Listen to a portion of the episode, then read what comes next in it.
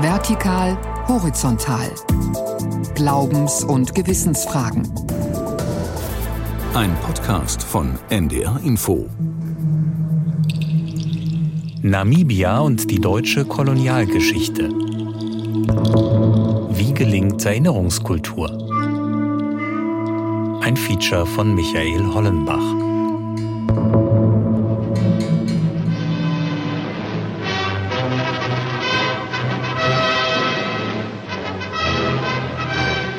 Innerhalb der deutschen Grenze wird jeder Herero mit oder ohne Gewehr, mit oder ohne Vieh erschossen. Ich nehme keine Weiber und keine Kinder mehr auf. Treibe sie ihrem Volke zu oder lasse auf sie schießen. So lautet am 2. Oktober 1904 der Befehl von Generalleutnant Lothar von Trotha, Kommandeur der Kolonialtruppen in Deutsch-Südwestafrika.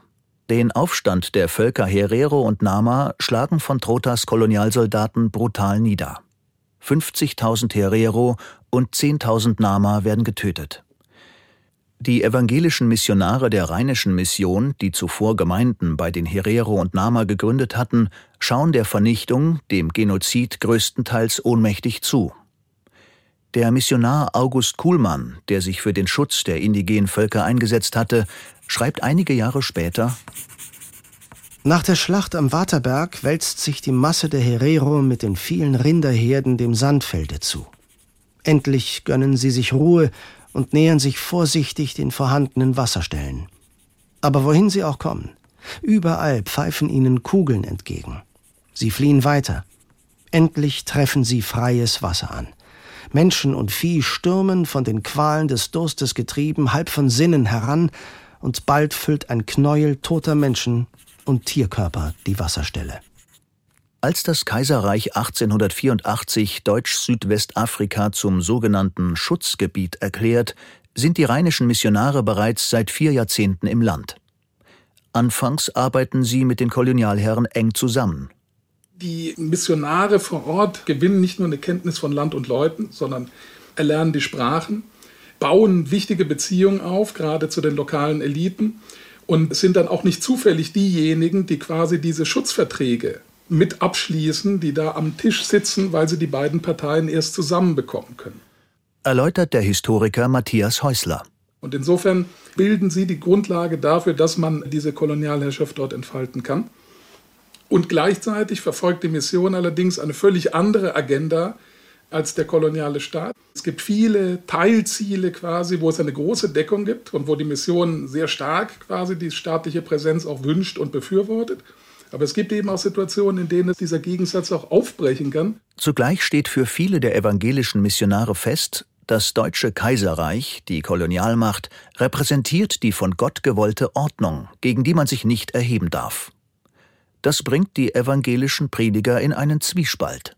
Die Missionare sind nicht dafür da, als Seelsorger der weißen Bevölkerung, sondern um die indigene Bevölkerung zu missionieren. Und indem sie daran festhalten, die Sorgen und Nöte und die Probleme artikulieren und die Stimme erheben, wenn die Kriegführung wieder mal Grenzen überschreitet, ziehen sie sich den Unmut der lokalen Bevölkerung zu und auch der Behörden und den Argwohn.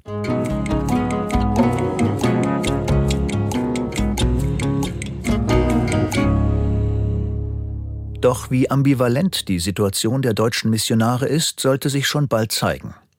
Nach der brutalen Niederschlagung des Aufstands werden tausende Nama und Herero, die der Vernichtung entkommen sind, zunächst in Sammellagern untergebracht, unter Aufsicht der Missionare. Und das tun sie vor allen Dingen, indem sie sich bereit erklären, ins Feld zu gehen und die Herero davon zu überzeugen, doch die Waffen niederzulegen und sich zu ergeben. Sie errichten dafür Ende 1905 eigene missionsgetriebene Sammellager, in denen sich über 12.000 Herero stellen. Erläutert der Rostocker Historiker Jonas Kreienbaum. Eine zentrale Rolle beim Aufbau des Lagersystems habe auch die evangelische Rheinische Mission gespielt, deren Missionare mit der Kolonialmacht kooperierten. Auf der politisch-militärischen Ebene wird Lothar von Trotha als Kommandeur abberufen, der Tötungsbefehl aufgehoben. Zugleich werden in Deutsch-Südwestafrika weitere Lager errichtet. Reichskanzler von Bülow wählt dafür den Namen Konzentrationslager. Angelehnt an eine Bezeichnung der britischen Kolonialmacht, die wenige Jahre zuvor in Südafrika sogenannte Concentration Camps errichtet hatte. Nun entstanden diese Lager in Deutsch-Südwestafrika. Später müssen die Herero und Nama die Sammellager der Missionare verlassen und werden in den Konzentrationslagern eingesperrt. Einige Missionare wie August Kuhlmann lehnten die Errichtung der Konzentrationslager ab. Weil er realisiert, dass alle nachher in diese Konzentrationslager kommen und er sagt, das ist eigentlich vorprogrammierter Mord, wenn wir die Herero, die wir in diese Lager weiterreichen. Und deswegen sagt er, er hört auf mit der Sammelarbeit und zieht sich zurück. August Kuhlmann setzt sich als Missionar entschieden für die Nama und Herero ein und wandte sich auch direkt an die deutschen Militärs. Dieses Verhalten war allerdings eine Ausnahme. Die Missionare konnten nicht verhindern, dass die Kolonialarmee die Herero und Nama zum Teil mit Gewalt aus den Sammellagern holte und in die militärischen Konzentrationslager brachte. Die Internierten litten dort fürchterlich. So starben von rund 17.000 Gefangenen 8.000 an Hunger, Durst, Krankheiten und auch infolge von Misshandlungen.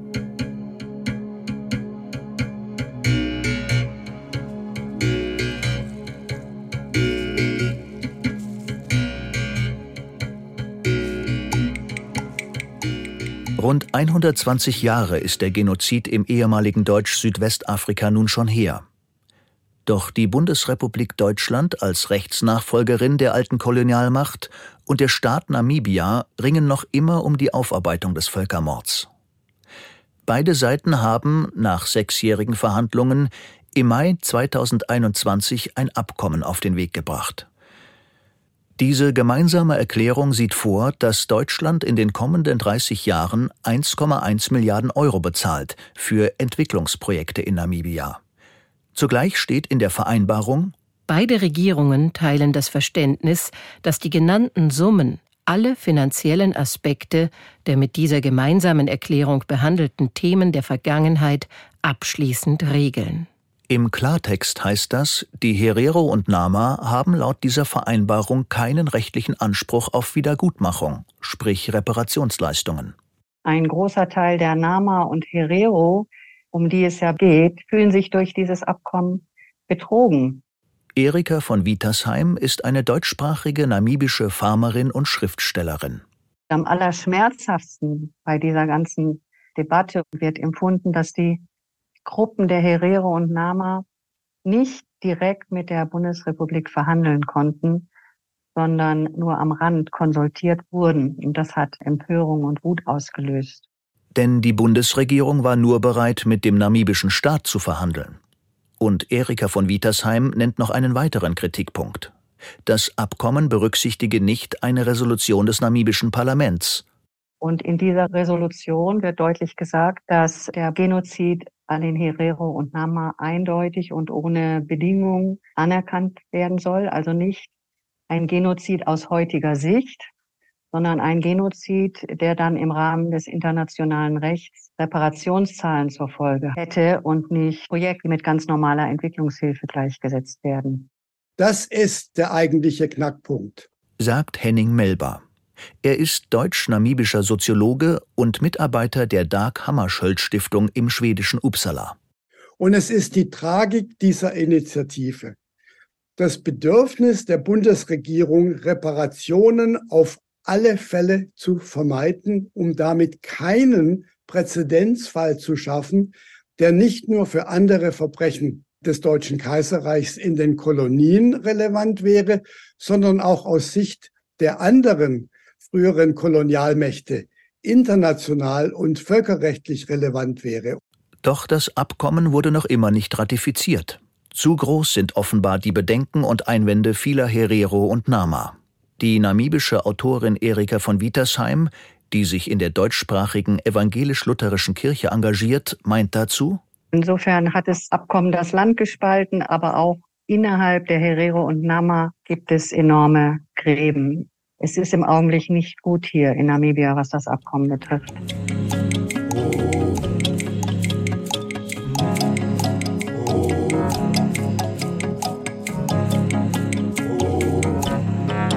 Namibia ist ein durch die Mission protestantisch geprägtes Land.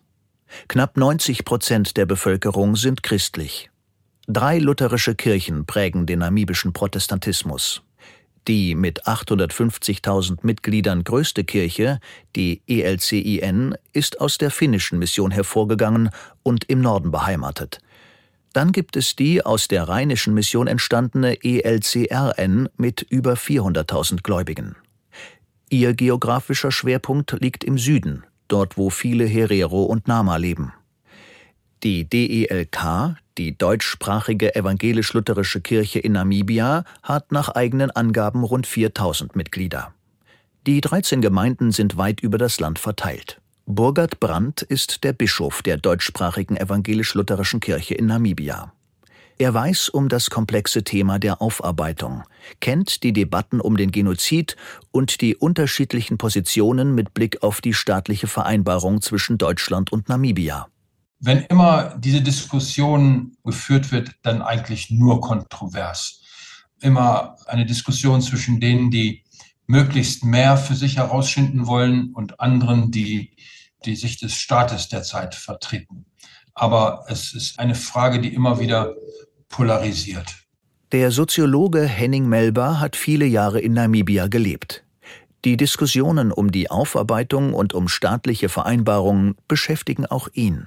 Die deutsch-namibische Kirche positioniert sich eindeutig zugunsten dieser gemeinsamen Erklärung und sieht darin einen wesentlichen Schritt in Richtung einer Versöhnung was ein Trugschluss ist und verkennt, wie groß die Enttäuschung und Frustration in den Bevölkerungsgruppen ist, die sich nicht hinreichend repräsentiert gefühlt haben.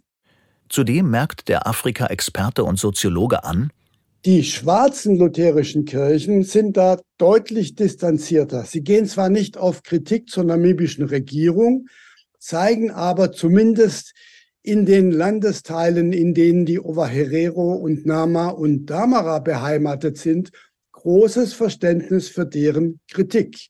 Bischof Burgert Brandt aus Windhoek kritisiert seinerseits, dass man als deutschsprachiger Namibier bei diesen Diskussionen schnell in eine bestimmte Ecke gestellt werde.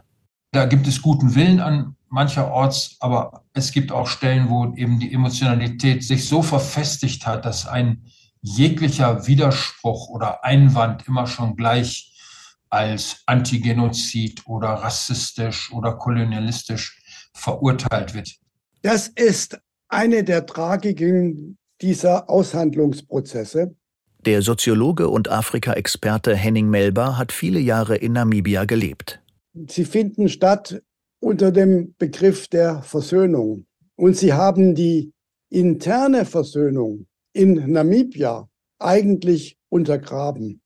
Und zwar nicht nur zwischen den Nachfahren der betroffenen Bevölkerungsgruppen und der weißen Minderheit, sondern sie haben auch interethnische Konflikte und Animositäten zwischen Ovaherero und Nama und Damara auf der einen Seite und der namibischen Regierung, die wahrgenommen wird als eine Vertretung hauptsächlich der Interessen von Bevölkerungsgruppen aus dem Norden des Landes intensiviert.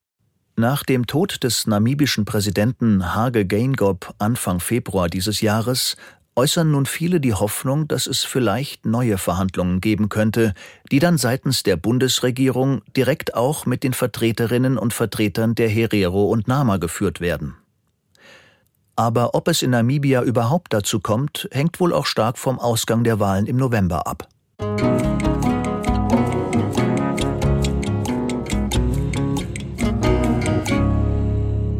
Im Prinzip ist der Wunsch nach Versöhnung sehr groß in diesem Land. Nach dem schrecklichen Kolonialkrieg und nach dem jahrelangen Bürgerkrieg gegen den südafrikanischen Apartheidstaat. Und auf diesen Versöhnungswillen hoffe ich, kann man aufbauen. Erika von Wietersheim engagiert sich seit langem in der deutschsprachigen evangelisch-lutherischen Kirche in Namibia. Sie wünscht sich ein breites kirchliches Signal der Versöhnung. Ich denke, dass da eine grundsätzliche versöhnliche Haltung vorhanden ist. Aber es gibt drei evangelisch-lutherische Kirchen in Namibia und Wichtig wäre, dass diese drei Kirchen gemeinsam über Versöhnungsinitiativen sprechen und nach außen auftreten als eine Stimme der Versöhnung. Das passiert aber leider im Augenblick nicht. Da kommt leider sehr wenig. Die drei Kirchen sind zwar im Nationalen Kirchenrat verbunden, aber vielleicht sind die Lebenswelten ihrer Mitglieder dann doch zu unterschiedlich. So besteht die DELK fast nur aus weißen Namibiern. Bischof Burkhard Brandt weist auf einen weiteren Unterschied hin. Wir sind nicht entstanden aus einer Missionsarbeit. Und das macht unsere Kirche auch inhaltlich tatsächlich anders als die beiden lutherischen Geschwisterkirchen. Ich spreche einfach nur mal von den beiden, die wirklich aus der Mission entstanden sind. Wir haben eher eine Geschichte der kulturellen Zusammengehörigkeit, dass man irgendwo versucht hat, die Deutschsprachigen irgendwie zusammenzuziehen, die weit verbreitet auf den Farmen lebten. Und da war klar, dass irgendwie ins Dorf gehört auch eine Kirche. Und so sind die Gemeinden entstanden. Das macht uns zu einer Siedlerkirche. Jahrzehntelang stand Südwestafrika unter südafrikanischer Fremdverwaltung. 1990 erlangte Namibia seine Unabhängigkeit und wurde ein selbstständiger Staat. Heute gibt es noch rund 20.000 deutschsprachige Namibierinnen und Namibier. Das sind weniger als ein Prozent der Gesamtbevölkerung von 2,6 Millionen. Der Anteil der Weißen, vor allem Nachkommen von Deutschen, Buren oder Engländern, beträgt dabei circa 6 Prozent. Allerdings verfügen diese 6 Prozent auch 34 Jahre nach der Unabhängigkeit von Südafrika noch über rund zwei Drittel des kommerziellen Farmlandes. Es ist nur eine Minderheit Trotzdem will ich gar nicht davon wegkommen, dass wir als deutschsprachige Namibier in diesem Land auf einer Seite stehen, die sowohl von der Kolonialzeit als auch von der Apartheid profitiert hat. Das Land, was damals von den Herero und Nama enteignet wurde, ist deutschen und weißen Siedlern zugute gekommen und die weißen und deutschsprachigen Farmer, die heute ähm, Farmen in dieser Gegend haben, leben auf Land, das vor der Kolonialzeit Herero und Nama gehört hat. Und man muss einfach Empathie dafür haben, dass dies sehr, sehr schmerzlich ist für die Hereros und Namas, die wissen, dieses Land war einmal das Land unserer Vorfahren und jetzt sitzen wir hier in einem Kommunalgebiet, dicht zusammengedrängt, ohne genug Land, während diese weißen Menschen, Deutsche und auch nicht deutschsprachige sitzen auf diesem Land. Ich glaube, das müssen wir als Deutschsprachige in diesem Land verstehen und versuchen, eine Lösung zu finden. Die deutschsprachige evangelisch-lutherische Kirche in Namibia wird zwar von der EKD, der Evangelischen Kirche in Deutschland, beispielsweise durch die Entsendung deutscher Pfarrer unterstützt, aber in der Tradition der Rheinischen Mission steht die schwarze evangelische lutherische Kirche in der Republik Namibia, ELCRN. Sie hat heute enge Beziehungen zur Nachfolgerin der Rheinischen Mission, zur Vereinten Mission in Wuppertal.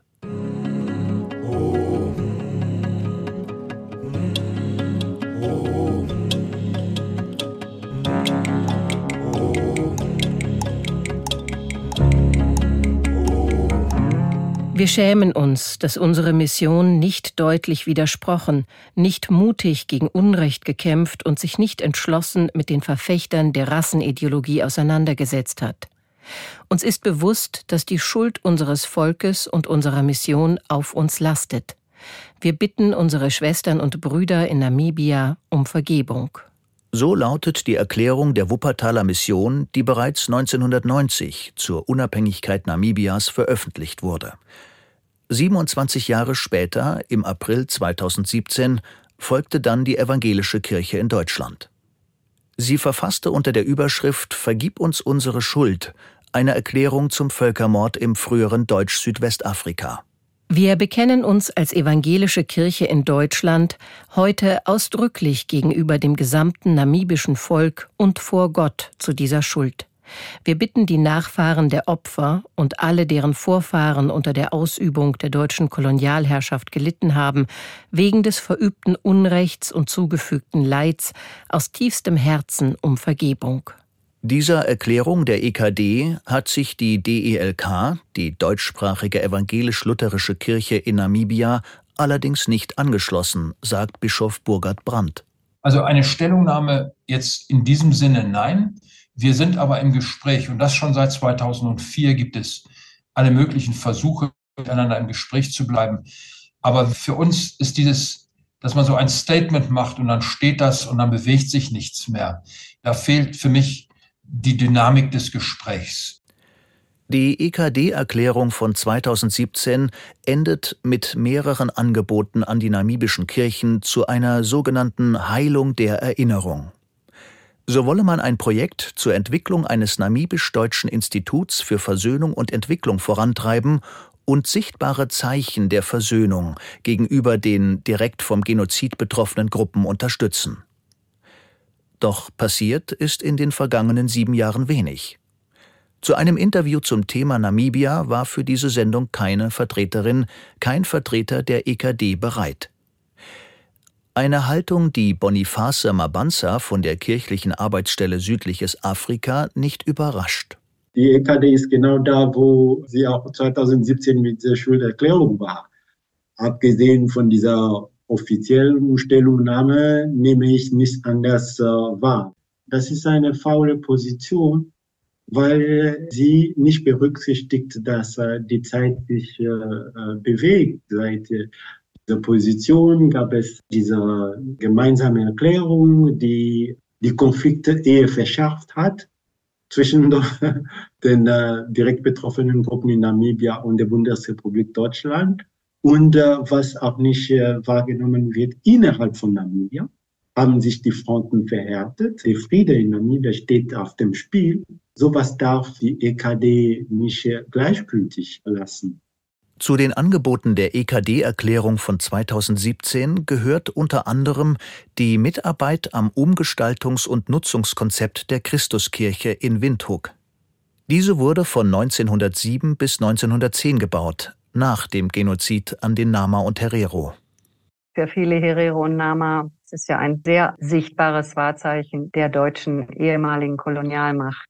Die Christuskirche wurde damals bewusst als ein Monumentalbau konzipiert, der alle anderen Gebäude in diesem Land überstehen sollte. Er sollte also ein Wahrzeichen von der Würde des siegreichen Deutschen Reiches werden. Bemerkt die Autorin und engagierte Christin Erika von Wietersheim. Doch wie ließe sich mit Blick auf eine neue Erinnerungskultur eine Kirche wie die Christuskirche in Windhoek mit ihrer speziellen Geschichte und Innenarchitektur umgestalten? Eine Antwort liegt vielleicht rund 12.000 Kilometer von Namibia entfernt im nördlichen Niedersachsen.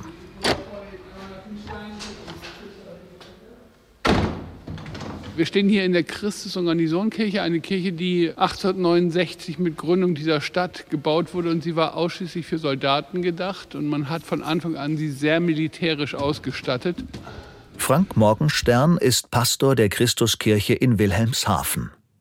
Die Gemeinde des Gotteshauses, das einst als Militärkirche im Kaiserreich gegründet wurde, hat sich ihrer Geschichte gestellt. An den Wänden hängen viele Tafeln, auf denen Namen an die in diversen Kriegen getöteten Soldaten erinnern.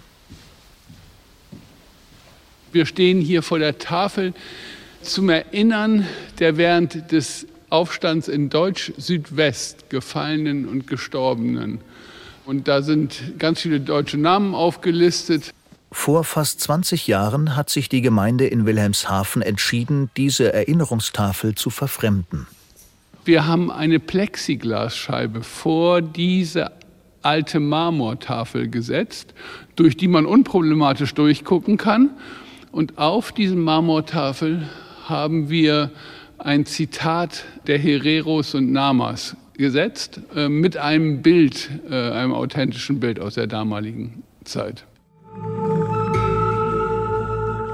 Wenn sie an einen Sandbrunnen kamen und es gab Wasser, dann tranken die Krieger.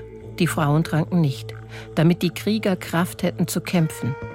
Und wenn sie Hunger hatten, sagten die Männer zu den Frauen, das Kind kann sterben, ich muss aus deiner Brust die Milch saugen, ich kann nicht anders, damit ich kämpfen kann. Das Zitat soll aus der Kultur der Herero überliefert sein. Heute weiß man, dass das schwer zu verorten ist. Da gibt es viele Geschichten und viele Sprüche, bei denen man sich nicht ganz sicher ist, ob die wirklich von den Hereros kommen, aber sie verdeutlichen sehr klar das, was mit ihnen passiert ist. Neben dem Zitat sind auf der Plexiglasscheibe auch Bilder zu sehen. Auf dem Bild sieht man vier ausgemergelte Menschen In dem deutschen Gedächtnis erinnern die sehr an KZ-Insassen, bis auf die Knochen abgemagert, ganz alt und verhärmt und erzählt von den Hereros und Namas, die damals aus der Wüste überlebt haben oder die in den KZs gelandet sind. Der Beschluss des Gemeindekirchenrates, die Steintafel umzugestalten, fiel damals einstimmig, erklärt Pastor Frank Morgenstern. Man hat sich dafür entschieden, weil man hat das Gefühl, man nimmt einfach dieses Andenken an die deutschen Soldaten einfach unanfechtbar hin und reagiert nicht dazu. Und wir haben damals gesagt, es gibt eben Geschichte auf vielfältige Art und Weise. Und es gibt einmal den deutschen Blick und dann gibt es den Blick aus der Bundesrepublik und dann gibt es den Blick von den Hereros damals und dann gibt es den Blick von den Hereros heute. Vor sieben Jahren hat auch der namibische Bischof Burgard Brandt die Christuskirche an der Nordseeküste besucht. Ich habe mir das tatsächlich in, in Wilhelmshaven angeschaut als eine gute Idee, aber die Dimensionen sind einfach völlig anders. Die Gedenkplatte ist ekelig riesig. Das lässt sich nicht einfach so mal schnell mit einer kleinen Glasplatte oder Perspexplatte verfremden. Die wuchtige Gedenktafel, von der Burkhard Brandt hier spricht, erinnert in der Christuskirche von Windhoek an die, so wörtlich, seit Errichtung der deutschen Schutzherrschaft für Kaiser und Reich gefallenen Kameraden. Wir sind schon eine ganze Weile auch in der Diskussion, wie wir mit dieser Platte umgehen wollen. Auf der einen Seite sagen wir uns selbst, sie gehört da nicht hin. Es ist eine absolut weltliche Platte. Sie wurde vom deutschen Staat oder den deutschen Bürgern dort etabliert. Jetzt hängt sie da. Jetzt ist sie ein Problem. Man habe in der Gemeinde überlegt, die Steintafel an ein staatliches Museum abzugeben, befürchtet aber, dass dort womöglich nicht pfleglich mit ihr umgegangen werde. Das andere Problem ist, dass es immer noch Menschen gibt, die hier ins Land kommen und da gewissermaßen ihre Vorfahren aufsuchen. Die wissen wollen, wo steht jetzt der Urgroßvater, der Großvater, der dort ins Ausland gereist ist. Für viele Menschen ist diese Gedenkplatte gewissermaßen der einzige Friedhof, den sie kennen für ihre Gefallenen, ihre Verstorbenen. Und das macht also den Umgang mit dieser Gedenkplatte so wahnsinnig schwer. Boniface Mabanza von der Heidelberger kirchlichen Arbeitsstelle Südliches Afrika ist hingegen der Meinung, dass man sich in der Christuskirche nicht der eigenen dunklen Geschichte stelle. Das Allerwichtigste dieses Prinzip ist die Befreiung dieses Ortes von seinem Entstehungsnarrativ. Das war so dieser Wille, den Sieg über die Nama und äh, über Herero architektonisch auch äh, darzustellen, zu zementieren. Also weg von diesem Narrativ und von dieser Geschichtsschreibung zu kommen, bedeutet mit einer Beziehung der Ova und Nama, die ganz genau erzählen können, was diese Orte vor der Entstehung der Christuskirche bedeutet haben.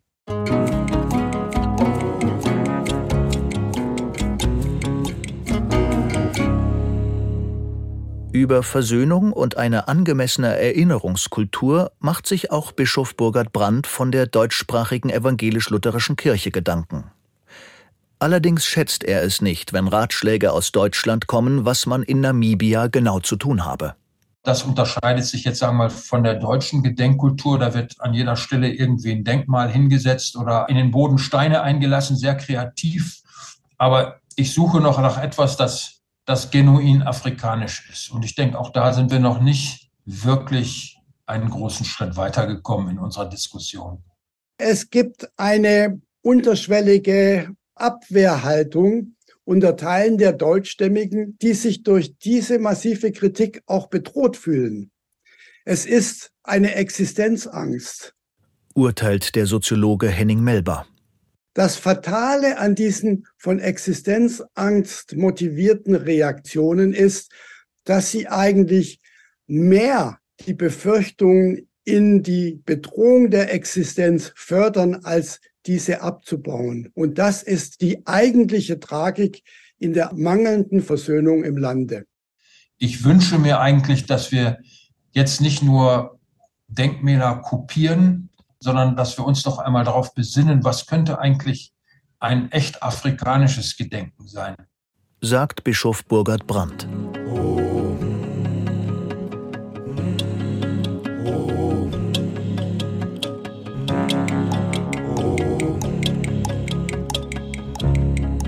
Keine Frage. Die Erinnerungskultur in Namibia ist ein komplexes Thema. Diesen Eindruck hat auch die Direktorin des Niedersächsischen Landesmuseums Katja Lempke gewonnen. Die Archäologin und engagierte Protestantin war mehrmals in Namibia. Auffällig fand ich zunächst einmal, dass es eigentlich keine strukturierte Erinnerungspolitik gibt.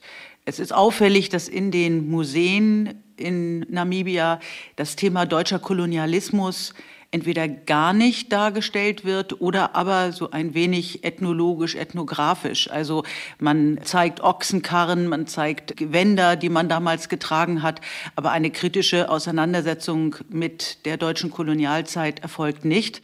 Katja Lempke war im Sommer 2022 während ihres Forschungsprojektes auch auf der Haifischinsel dort, wo sich Anfang des 20. Jahrhunderts das größte Konzentrationslager im damaligen Deutsch-Südwestafrika befand. Bei ihrem Besuch fiel ihr damals auf, dass es auf der Insel zwar einen Ehrenhof mit Gedenkplatten für die deutschen Soldaten gibt, und auch ein Ehrenmal für den Nama-Führer Cornelius Fredericks hat sie gesehen. Ein im April 2023 errichtetes Monument, das an das Leiden und den Tod vieler Herero und Nama erinnern sollte, ist aber inzwischen wieder eingestürzt. Besucherinnen und Besucher der Haifischinsel erfahren so nicht, dass hier Anfang des 20. Jahrhunderts mehr als 1200 Nama und Herero ums Leben kamen. Dieser Ort, wo das Konzentrationslager war, ist heute ein Campingplatz. Und so kommen dann also Menschen dahin äh, mit ihrem Campingbus und sind dann sehr überrascht und teilweise auch geschockt zu hören, dass das einmal ein Konzentrationslager war. Aber man erfährt es dort vor Ort nicht. Ein dunkles Kapitel, das nicht nur vor Ort, sondern auch in Deutschland weitgehend unbekannt ist. Es ist ein bitterer Beleg dafür, dass die Erinnerung an die Missions- und Kolonialgeschichte noch in den Anfängen steckt. Es ist ein Hinweis darauf, wie schwer in Namibia um die Themen Aufarbeitung, Gedenken und möglicherweise Versöhnung gerungen wird. Das, was vor 120 Jahren im damaligen Deutsch-Südwestafrika geschah, prägt noch heute die Gegenwart Namibias. Und all dem gilt es sich vielerorts zu stellen. Kritisch, entschieden und beherzt.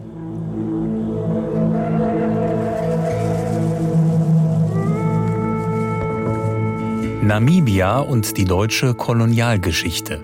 Wie gelingt Erinnerungskultur? Sie hörten ein Feature von Michael Hollenbach. Sprecher Henning Hartmann. Redaktion Florian Breitmeier. Produktion Martina Kote.